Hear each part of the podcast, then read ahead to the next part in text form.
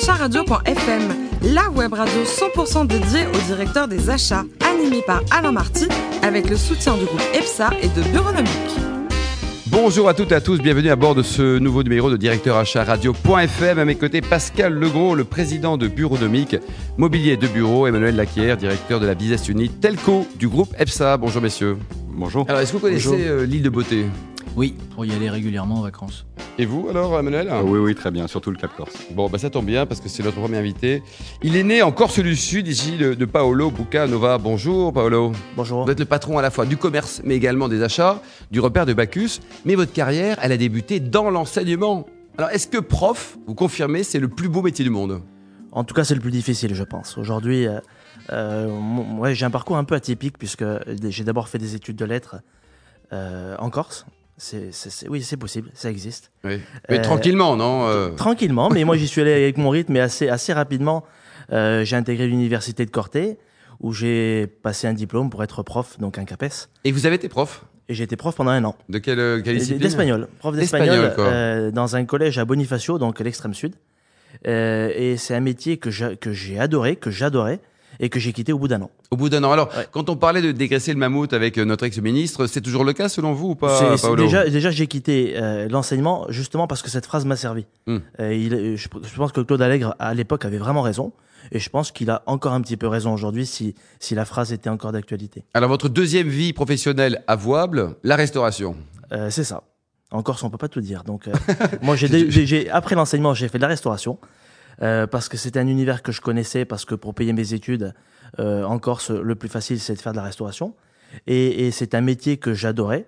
Et donc, euh, naturellement, euh, j'y suis allé euh, parce que je connaissais aussi des gens qui qui étaient en Suisse, notamment dans le groupe Movenpick, et qui m'ont servi pendant quelques mois à être formé parce que le problème de la Corse sur les métiers de la restauration, c'est que ça manque un petit peu de formation. Et moi, je voulais arriver dans ce métier en étant un minimum formé, donc six mois en Suisse, et je suis revenu en connaissant au moins les bases de ce qu'on pouvait bien faire. La troisième vie, c'était en levain, euh, dans un domaine, au sein d'un domaine près d'Aléria, c'est ça? Troisième vie, euh, le vin, mais je pense que c'était une des vies qui se suivaient et qui était pour moi logique. Euh, le- un, bon, un, un prof, pour moi, c'est un bon commercial. Euh, celui qui sait pas vendre Ça, son c'est cours, intéressant, celui ça. qui sait pas vendre son cours, Pascal, vous qui avez donné cours aussi, est-ce qu'un prof, c'est un bon commercial? Oui, il y a de ça, il y a une dimension il, commerciale. il doit l'être en tout cas, il doit Hmm. l'être. Celui qui Emmanuel, sait vous pas, en pensez quoi, vous? Oui, je dirais que faut, faut voir la, la- faut voir la cohérence des deux, mais effectivement, il faut être certainement euh, très très bon commercial pour vendre son Ah, mais c'est osé, moi j'ai une mère qui est prof de maths, franchement, elle est tout sauf commerciale. Mais allez-y, Paolo, allez-y. Ben, euh, et donc ensuite la restauration. La restauration, je- un jour je rencontre un vigneron euh, qui, qui cherchait euh, quelqu'un pour développer son domaine, puisque lui il était à l'époque dans une cave coopérative euh, sur la plaine orientale, donc du côté d'Alé- d'Aléria. Et il me dit euh, j'ai besoin de quelqu'un pour euh, euh, m'aider à vendre des bouteilles parce que moi j'ai envie de faire une bouteille. Et euh, c'est un domaine où je suis allé travailler au bout d'un mois. Et euh, l'anecdote sur ce début de ma carrière dans le vin, c'est qu'il m'a fait le, un premier chèque pour payer mon essence, En bois. 150 francs, et impayé. Un pays en plus Ouais. Oui. Donc c'est vraiment quelqu'un qui avait pas de moyens. Il n'y a pas de chèque, tout est en liquide. Non, à l'époque, s'il y avait un chèque, il, a- il aurait mieux fait de me payer en liquide, je pense, mais à l'époque, donc le chèque était impayé, et moi j'ai pris le pari avec lui qu'au bout de six mois, euh, on- il me réussirait à me payer, et pendant six mois, j'ai pas été payé. Voilà, parce que c'est éviter tout quiproquo et d'autres chèques impayés, c'est un peu énervant en fait. En 2006, donc vous êtes, comme on dit, monté à la capitale. Mais pourquoi quitter la Corse C'est tellement beau. Ouais, parce que c'est déjà à l'époque, je pense, que ça, ça, ça- c'était quelque chose qui me challengeait un petit peu. Euh, un changement de vie aussi. Et donc en 2006, je décide de faire euh, un Indien dans la ville et je monte à Paris. Et je pense que il y a- y, des gens qui, qui m'ont vu parce que je pense que le film Un Indien dans la ville s'est inspiré de moi, Mhm. puisque c'était un peu ça. Je suis arrivé à Paris. Avec vos fléchettes, tout ça, quoi. Il me, manque, moi, il me manquait juste les fléchettes, mais, euh, mais en tout cas, les, les- c'était hallucinant euh, cette, cette première expérience. Et vous avez Paris. directement intégré le, le repère de Bacchus Au bout d'un an. Au bout d'un Au an bout d'un an, euh, donc en 2007, euh, je suis arrivé au repas de Bacchus pendant un an euh, en tant que caviste, euh, histoire de voir un petit peu comment on vendait et comment on appréhendait le vin à Paris. On en, vend, on vend moins de bain corse à Paris que- qu'en Corse, quand même. hein. Mais depuis que moi j'ai repris les achats, on en vend beaucoup. Donc, Directement. euh, Un mot sur l'historique. Le repère de Bacchus a été créé euh, il y a combien de temps et, et par qui Donc le repas de Bacchus a été créé en 1983. Euh, aujourd- au- Aujourd'hui, c'est 38 magasins. Un futur très beau projet euh, euh, qui verra le jour en janvier 2018, que, dont je ne peux pas parler aujourd'hui. Mais... Allez, un petit scoop Non, pour directeur je ne peux pas. radio.fm. Non, non, je, non, je ne suis pas. un, début de, un début de scoop alors. Donc c'est un très très beau projet sur Paris et le repas de Bacchus a été choisi pour être dans cette enseigne-là sous notre nom. Et, et donc euh, le fondateur du repas de Bacchus, Dominique Fenouille, que l'on salue. oui, qui est toujours aujourd'hui, euh, je suis toujours à ses côtés, il est toujours à mes côtés. Et, euh, et aujourd'hui, l'actionnaire principal est une famille française, et en l'occurrence Jean-Pierre Caillard, le groupe La Martinique. Et aujourd'hui, donc, ça représente un chiffre d'affaires autour de 15 millions d'euros, c'est ça, ça, Paolo, c'est ça. directement. Euh, Emmanuel Est-ce Alors, que vous euh, appréciez le bon vin déjà, avec modération, mais vous aimez le bon vin ou Oui, pas bah, avec le patron d'EPSA qu'on a, on ne peut que. C'est vrai, le bon. propriétaire d'un très beau château à Bordeaux, Absolument. dans les Graves. Donc, euh, en quoi la double casquette de directeur commercial et directeur des achats euh, reste étroitement liée dans votre activité? En quoi c'est Ouais, totalement- tout à fait. Ben, Déjà, c'est une casquette que moi j'ai voulu dès 2010, euh, puisque euh, quand j'ai à rendre des comptes et à me disputer, en général, je le fais avec moi-même. Mhm. Et c'est beaucoup plus simple de se disputer avec soi-même qu'avec euh, 10 ou 15 autres personnes. Mais plaisanterie mise à part, euh, en, en fait, on, a un- on, on est très peu nombreux. C'est une structure qui est très courte. Et, et donc, il faut aller vite. Et il faut vite prendre des décisions. En général, on établit un plan marketing à, à 3 ou à 6 mois. Et ensuite, pour alimiter- euh, alimenter ce plan marketing, je vais acheter euh, ce qui va servir à faire ce- ces opérations-là. Et donc, euh, on est deux ou trois à prendre des décisions et c'est plus facile pour alimenter tout ça.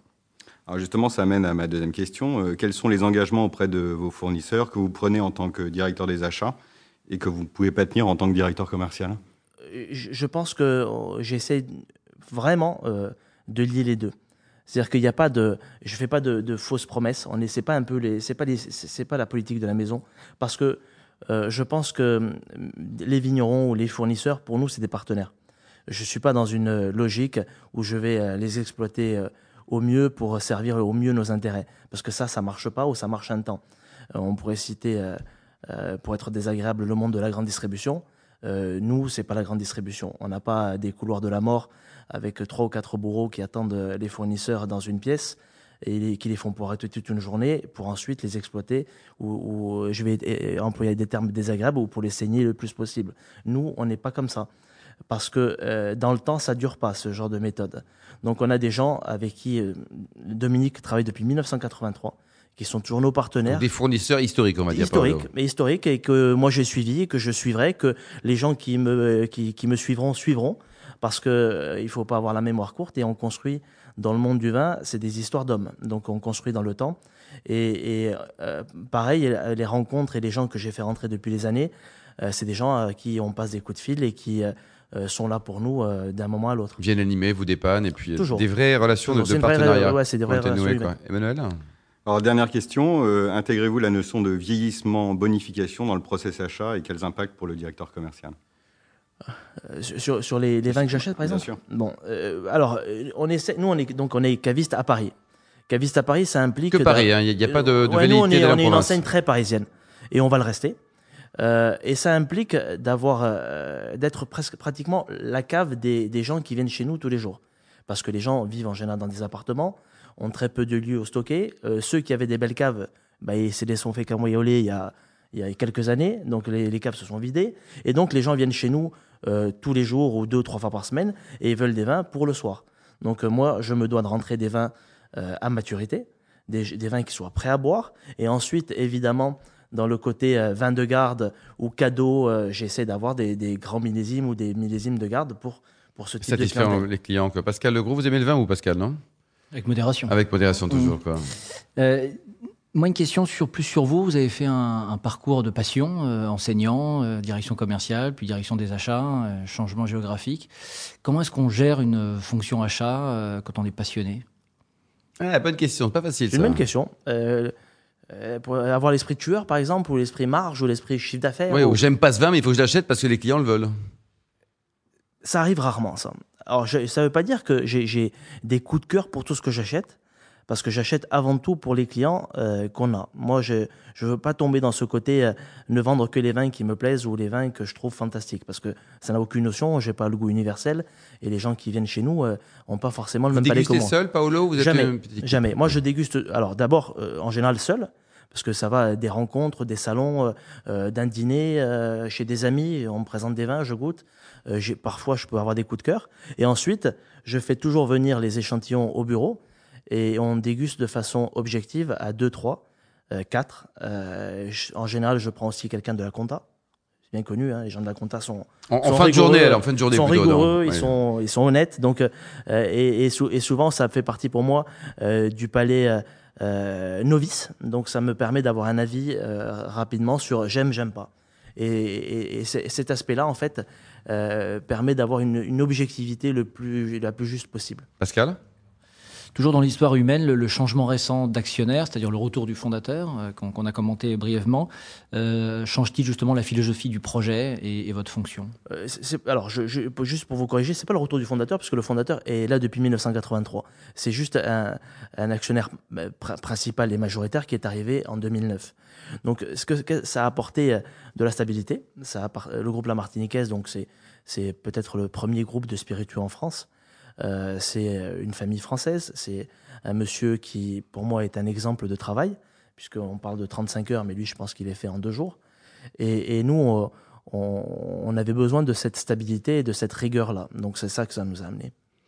Aujourd'hui, donc, le vin, ce sont aussi des aventures humaines. Et derrière une bouteille se cache un homme, une femme parfois, des couples aussi, et des gens qui changent de vie pour devenir vignerons.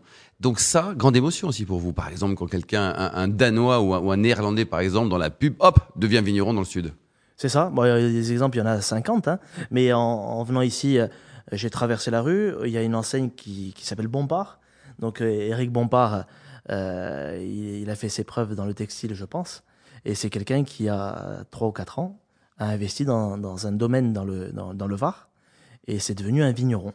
Et j'ai eu Eric Bompard face à moi pendant une demi-heure bah, qui était dans la peau euh, du débutant débutant. Et, qui, ses bouteilles et... qui est arrivé avec ce statut euh, et ses épaules d'Eric Bompard euh, et ses jolis pulls en cachemire mais qui n'avait aucune visibilité sur ce que pouvait être un domaine viticole à part sa passion. Il était passionné il avait envie de faire bon il a envie de faire bon mais comment Parce qu'après, l'objet, le truc, c'est comment on vend, on vend les vins, quoi. Et, et il faut trouver les bons interlocuteurs et les bons partenaires. J'insiste vraiment là-dessus parce que c'est, c'est, des commerces où, où l'échange euh, se fait. Euh, euh, d'homme à homme et dans le temps, parce que sinon, euh, voilà, il y aura toujours des, des, blocages.